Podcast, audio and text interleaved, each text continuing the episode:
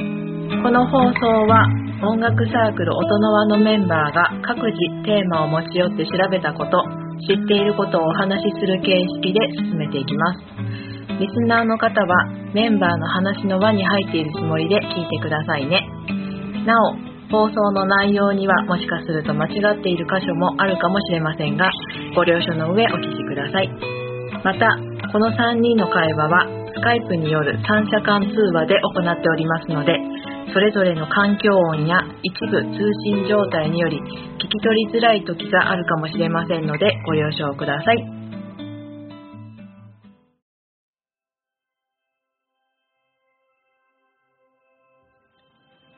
はい、こんにちは。こんにちこんには。ちは。はい、今日も音の輪サークル始めていきましょう。よろしくお願いします。はい、お願いします。さあ、今日は私、鮭から参りたいと思いますが、はい。えー、シンセサイザーの歴史について話してみようかな、みたいついに、サンちゃんの乗っ取 り、サンちゃんの楽器シリーズを乗っ取ると いう、な。一人じゃなくて、これ はね、インスパイアされたんだよ。 5番のあや、あれだね。うん取られた感インスピレーションを受けたわけです。これからどんどん、行くわけだね。まあでもね、シンセサイズは最近だともう、まあ一般化されたというか、もう至るところな音楽で使われてたりするんで、アプリもあるからね、今ね。そうもうすごい身近なものになってるから、じ。ううん。ん。まあでも、これ遡っていくとね、100年ぐらいしか歴史ないし、うんでも、まずシンセサイザーの定義がわからないんじゃないのシンセサイザーの定義ね。ああいうだって、キーボードとシンセサイザーって何が違うのみたいな。うん、えーっ、と、シンセサイザーとはっていうところでいくと、キーボードは関係ないです。キーえ、ボードレミ、鍵盤は押さえるところが関係ないって鍵盤こといる、いいらないは関係ないです。あ、じゃあ、うん鍵盤。ああ、なるほどねうん。電子楽器、電子波形を使った音が出すものはシンセサイザーっていうくくりなのいや、もう、えー、電気的なうんうん。信号の合成で音を、まあ、合成して作っていくものをシンセサイザー。要するに鍵盤がなくてもいいってことね。鍵盤あろうがなかろうが。鍵盤の代わりうんにつまみでも何でもいいんだよね。へセーターとか、ー。うん、あくまでも鍵盤なのは、その、えー音楽的な演奏をするため、うん要はキーボーディストのためのコントローラーみたいな。だからシンセサイザーの中にキーボードがあるって感覚なのかな。いや、シンセサイザーがあって、キーボードというコントローラーがたまたまああ、ああ、なうるーん。プレイステとかゲーム機のコントローラーっていろんな種類あるじゃないうんうん。こう鉄砲を撃つゲームだと鉄砲型うのんうんうんコうんントローラーがあったりとか、ああー、はいはい楽器。だと太鼓のコントローラーがあったりとか。はいはい。その中の一つがたまたまキーボードのパターンが多いよっていうので、そういうキーボードと一体型のシンセサイザーっていう形が多い。うーん。やっぱキーボーディストが一番扱うことが多いんで。ほうど。んうん。うん。ただこれ、最初はもうキーボードなかったです。うん、うん、うん。おう。最初はね、えー、なんだっけな。IBM かなあの、アメリカのコンピューター会社うん。で有名な IBM っていう、なんだ、まあそういう、まあ、インテルとか、ああいうみたいな感じだよね。そうそうそううそんう、が、えー、最初に作っちゃったわけですよ。変なもの、変なものじゃないな。うん。ええーっ、とね、いいもの。最初、テル、あ、テルハーモニウムか。うん。 IBM の前の話ですね。うんうん。 19世紀末に、最初こう、うん有線で音楽配信をしようと。要は、電話みたいな感じで、うん。音楽を流すぜみたいなつもりで、いろいろ研究されててできたものが、うん。テルハーモニウム。っていう、まあ、シンセサイザーの原型みたいなもので、うん。え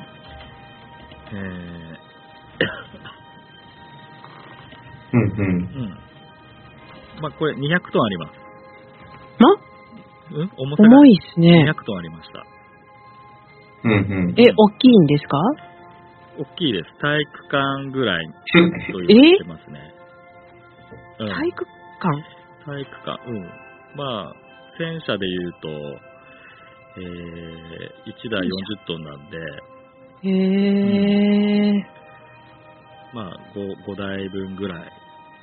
うーんなので、やっと、単音のメロディーを演奏できたみたいな。うへえ。ん。まあ、そこら辺が始まりで、うん。まあ、研究に研究を重ね、発展してきたと。で、そのテルハーモニウムが、やっぱ真空管うん。うん。まあ今は、なんだ、IC とかっていう、こう、そそれこそインテルの CPU みたいな感じで、うん。うん。うんまあ、すごい狭いところに集積回路って呼ばれる計算するね、脳みそみたいなのが、うん。うん。えーめちゃくちゃ搭載されてるけど、まあこの19世紀末は真空管、電球みたいなものが、要はそういう脳みそみたいな計う算ん。ことに使われてたんで、うん。まあとにかく巨大だったと。うん。うん、で、その後、テルミンっていう、まあ電子楽器が、聞いたことあるな。これは、なんだろうな、昭和の時代のブラウン管テレビの上に乗っかってたテレビアンテナみたいな、うん。なんか似たような風貌をしてる、へえ。アンテナ。に手を近づけたり離したりすると、うん。まあ、触れたりとかすると、こう音程が変わったり、ボリュームが変わっうたり。ん。うん。うん。ラジオのアンテナの方が近いんじゃないあ、ラジオのアンテナが近いですね。ううーん。ん。ちょ直線の棒みたいなやつね。うんう。ん。一応テルミンは、うん、縦と横で棒が生えてて、みたいな。うん。まあ、へ両え。手使って演奏するみたいな。うーん。うん。で、まあ、ただしまだこの時代はシンセサイザーと呼べるものではなかったんですね。うん。うん。まだこう、ドレミの鍵盤音 階うん。を演奏できるほどではなかったみたいな。うんうんう。ん。で、まあ、テルミンの後、トラウトニウムとか、オンドマルトノとかっていう、まあ、一応、あ、鍵盤でも演奏できるものが出てきたんだけれども、まだ音を合成するところまでは行ってなかったので、うんまあ、厳密にはシンセサイザーと呼べるものではなかったと。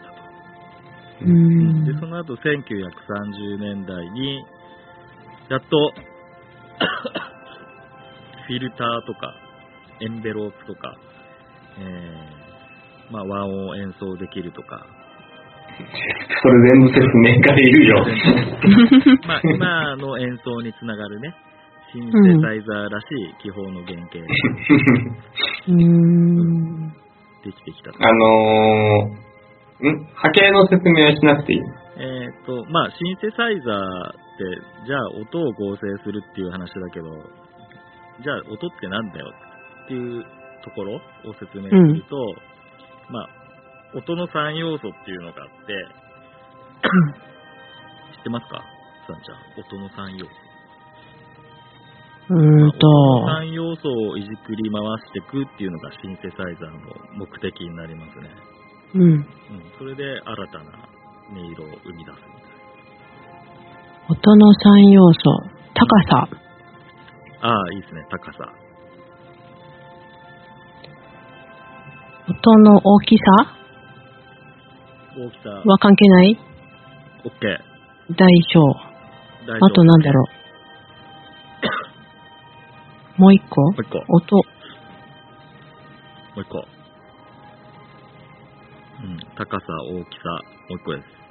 音色ああ、正解。あ、世界おー。はい、ありがとうございます。えー高さ、大きさ、音色。これが音の3要素で、うんこれ。を電気的に、こう、いろいろ変化をつけていくっていうのが、要はシンセサイザーの基本的な仕組みになります。ううんん。で、さっき言ったフィルターとか、エンベロープっていうものは、 まあ、フィルターに関して言うと、音色を、音色の、まあ、明るさだったり、おー鋭さうとん。か、ううんんまあ、柔らかい音色とか、硬い音色とか、まあ、いろんな音色ありますけど、まあ、その変化をつけるための、まあ、要素ですね。うんう。ん。で、エンベロープっていうのも、これ、音って、時間的な変化を伴うじゃないですか。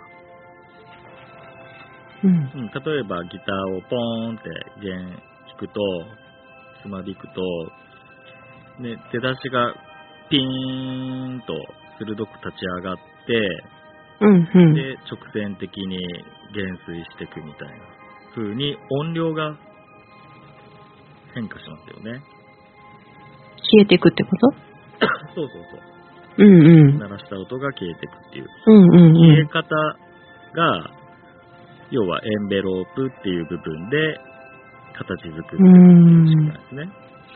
うん。うんまあ、だから結局音の3要素3つの要素をいろいろいじっていくっていうものそれがシンセサイザうー、んうん、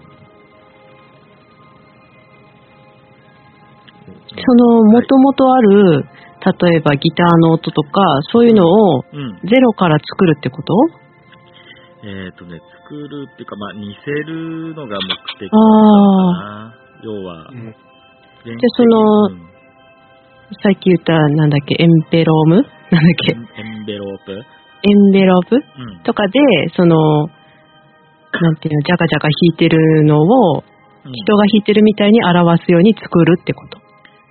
まあそうですね、ううんーん。まあ、あたかも、もともと、まあ、もともと楽器はアコースティック楽器っていうのがあったじゃないですか。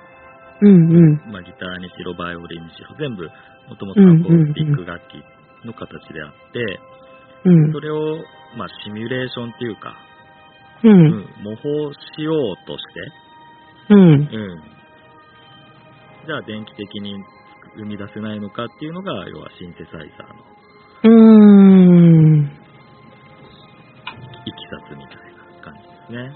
うーん。だから、うんうんうんうん、シンセサイザーに、まあ、搭載されているパラメータ、要は操作する部分っていうのは、うん。うんまあ、どれもいじっていくと、一応こう、アコースティック楽器、存在するアコースティック楽器うん。に似せていく要素をどれも持ってます。ううん。ん、だから本当に音作りがうまい人っていうのはシンセサイザーってね、うんう。ん、もうあたかもエレキギターを弾いてる感じの音を出すねとか、そううんいう人もいますね。うーん。昔の、ね、着メロとか、うん。あとは、まあ最近生も多いけど、まあカラオケも結構そういうのあるよね。ギターじゃないみたいな。ギターっぽいけどギターじゃないみ たいな。あうん、あ。まあだからそういう、うん、ギターっぽいけどなんか違うなとか、うんとこ。ろにこう、時代時代で新しさを見出されてたみたいな。うーん。活用されて発展してきたっていう部う分ん。うん。大きくありますね。うん。はい。まあまあまあ。まあ基本の仕組みみたいな話ばっかしててもね、えーうんいつ現代になるんだみたいな感じもありますが。うん、まあでも基本としてはそういう部分が、シンセサイザーがあるよっていうことですね。うん。はいじゃあ、ちょっと、吹っ飛ばして、えー、もう今の、えすっ飛ばす、そんなにすっ飛ばすのそんな吹っ飛ばすわけでもないけど、まあ、今のシンセサイザーの形に、ううんん。うん、ほぼ決定づけられたシンセサイザーの話に飛びますけど、まあ、うといっても1900、えー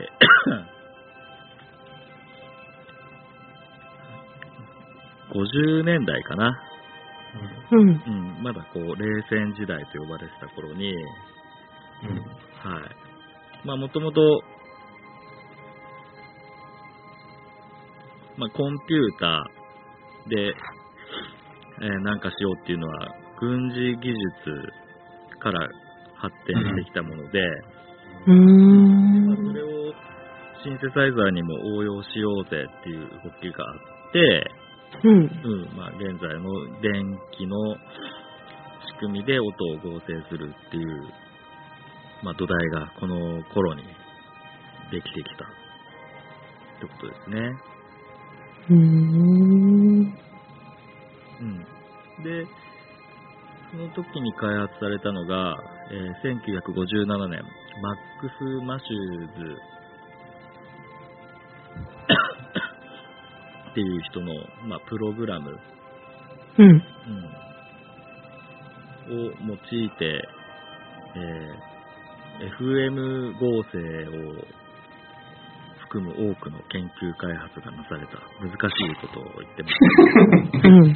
ねラジオ FM 音源ってこねと FM 音源ですね、何それうん、要は、えーまあ、考え方として全ての音ははい。多音波っていう、まあ、単純な波形で波形まで分解できるっていう考え方があって昔数学でサイン、コサイン、タンジェントああってあったじゃないですか。はいはいはい。うん。要は X 軸、Y 軸があって、うんうんこううん360度、こう、位置がね、動いてくるんだけど、うん、まあ、それで描かれるのがサイン波って呼ばれる形のうん波形なんですけど、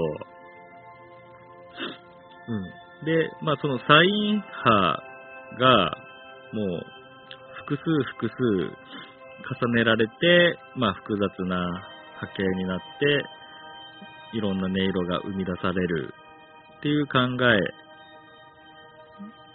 が FM 合成っていうものなんですね。うんファミコンに近いよね。ファミコンは違います。いや、ファミコンは PSG 音源でしょファミコンは PSG っていうか、うーん、要はトランジスタのアナログ申請ですね。ファミコンは。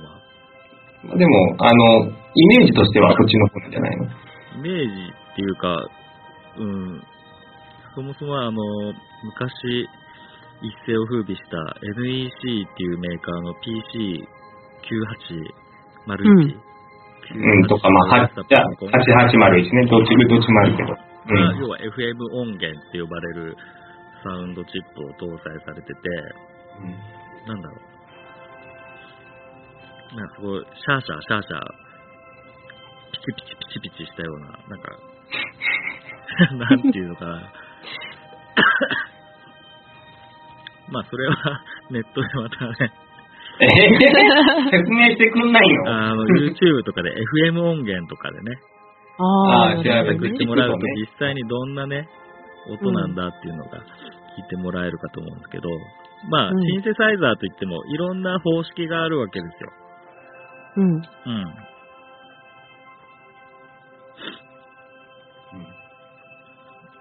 そう、音を発音するための方式っていうのがいろいろあって、うん。うん。で、まあ、この、なんだ、マックス・マシューズの後に、えー、RCA マーク2サウンドシンセサイザーっていうものが登場して、で、これが現在のアナログシンセサイザーと、まあ、ほとんど同じ構成になったって言われていて、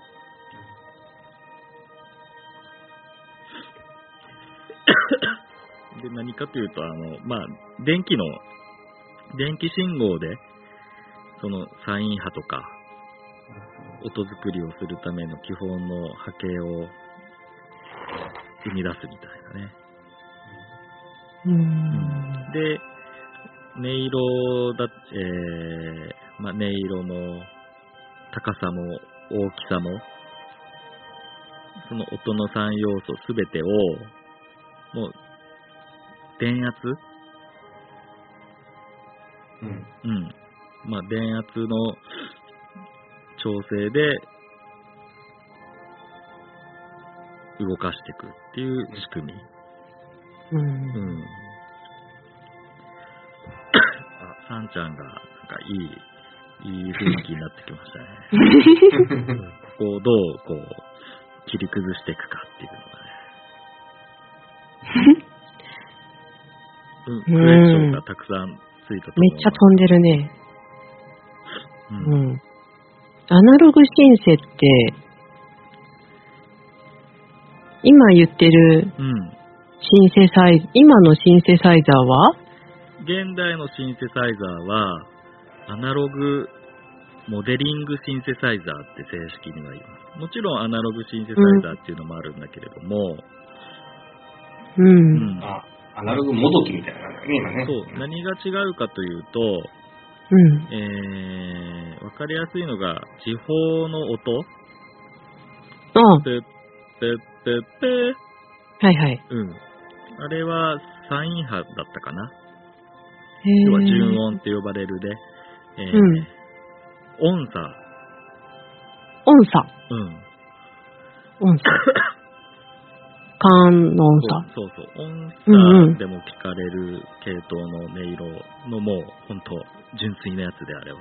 うーん。まあ、NHK が、あの、予定、予定音手前の音が 440Hz で、ちょうどうん 880Hz とかなんか、うんうん。へなってえ。るらしいんですけど、まあ、あの音色をうん。生み出すために、うん。アナログで作ってんのか、もしくはデジタルって言って、うん。えーコンピューターの計算で作ってるのかっていう違いがあるんです ね。うん。え、シンセサイザーは機械じゃないんですか機械ですよ。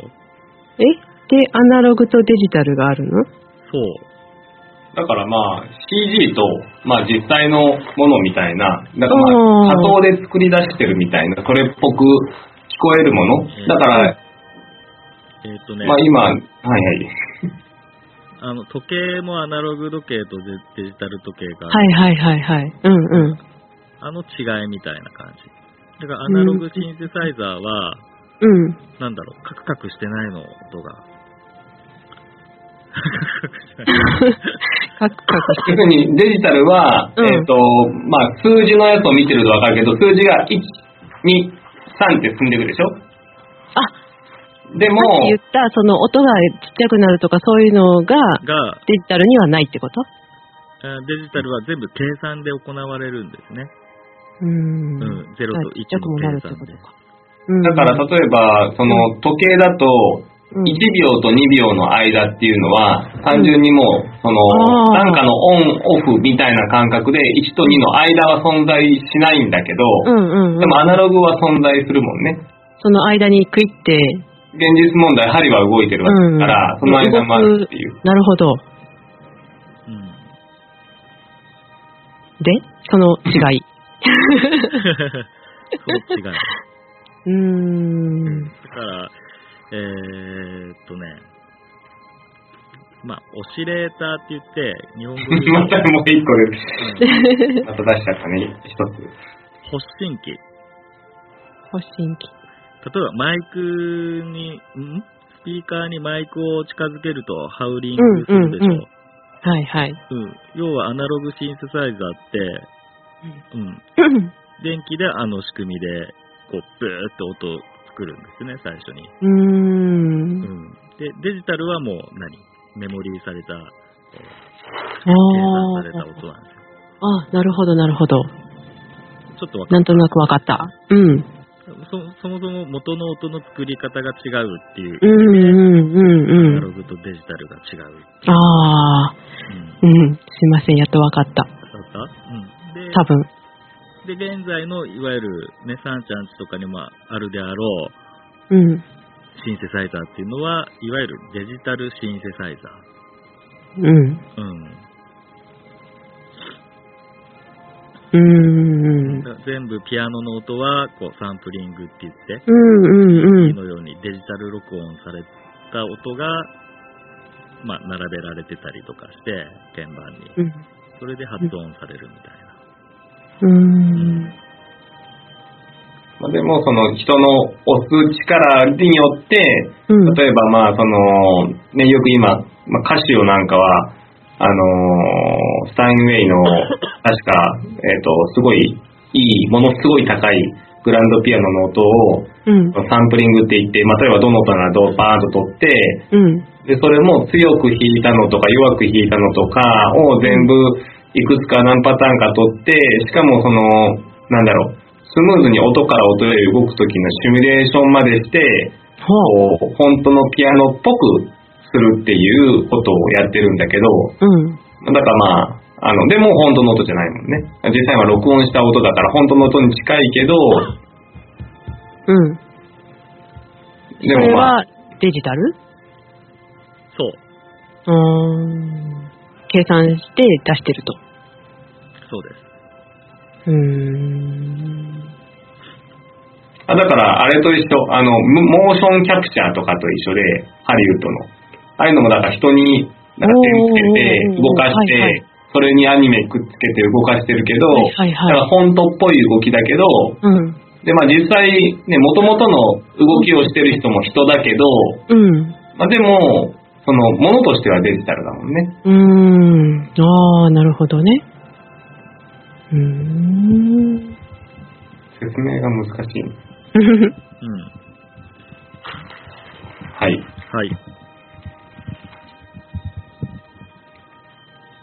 まあ、で、その、なんだっけまあ、あー RCA Mark II サウンドシンセサイザーって、うん。うん、呼ばれた、まあ、今の、今のアナログシンセサイザーの原型になった。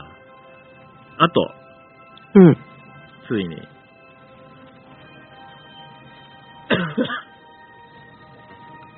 ついに出てきます。ゴルフ1960年代、違うか。モーグシンセサイザああ、もうね。うんうんー。はい。まあ、電気工学博士かなんかのモーグ博士っていう人がいて、うん。うん。で、その人が、えー、よりミュージシャン、キーボーディストが扱いやすい構成で、アナログシンセサイザーの形を作った人なんですね。うーん。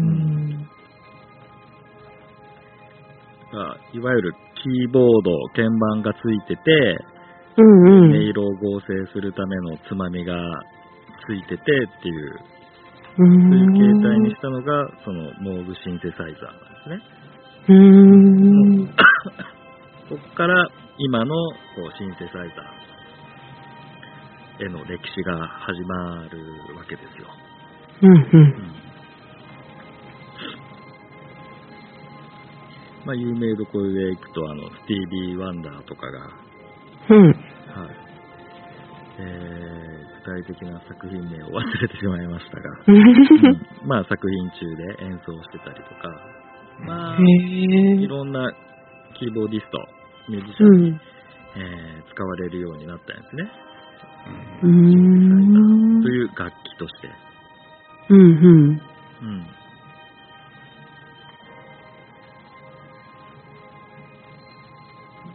うん。もう。うん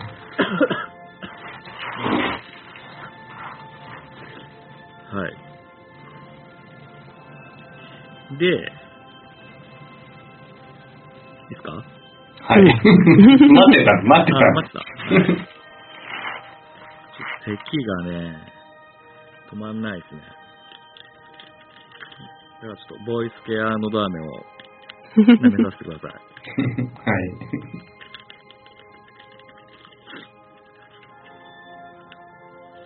はい。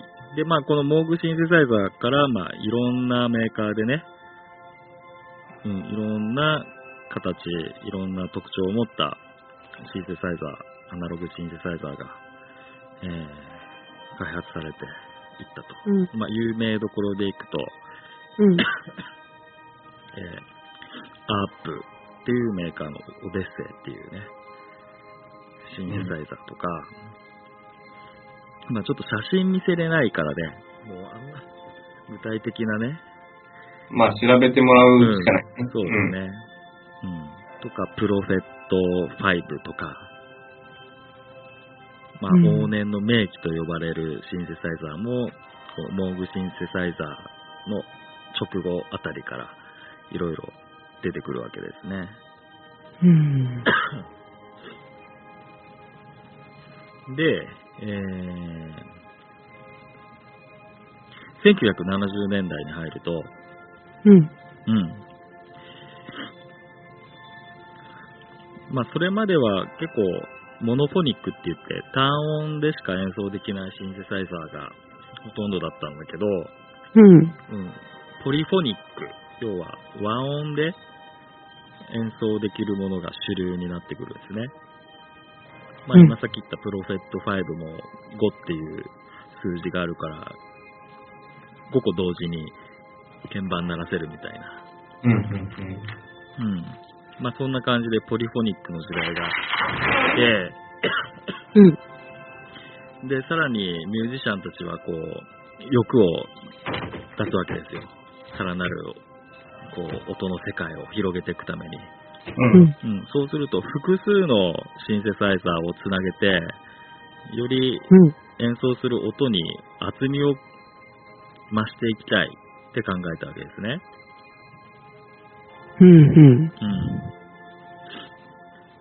でその当時は、えー CV ゲートって呼ばれる、まあ、技術を使って、要はシンセサイザー同士を接続して、まあ、えー同時に演奏したりとか、うんまあシンセサイザー A を弾いたらシンセサイザー B もなって、うん両方の音が同時に演奏されるみたいな。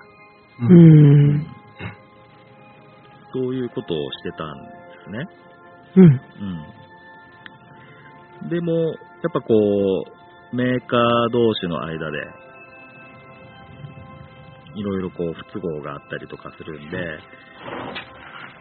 いやいや、もうメーカー関係なく、こう、便利に使わせてくれよっていう声が多くなって、いわゆる、ミディ企画っていうおうところに繋がっていくわけですよ。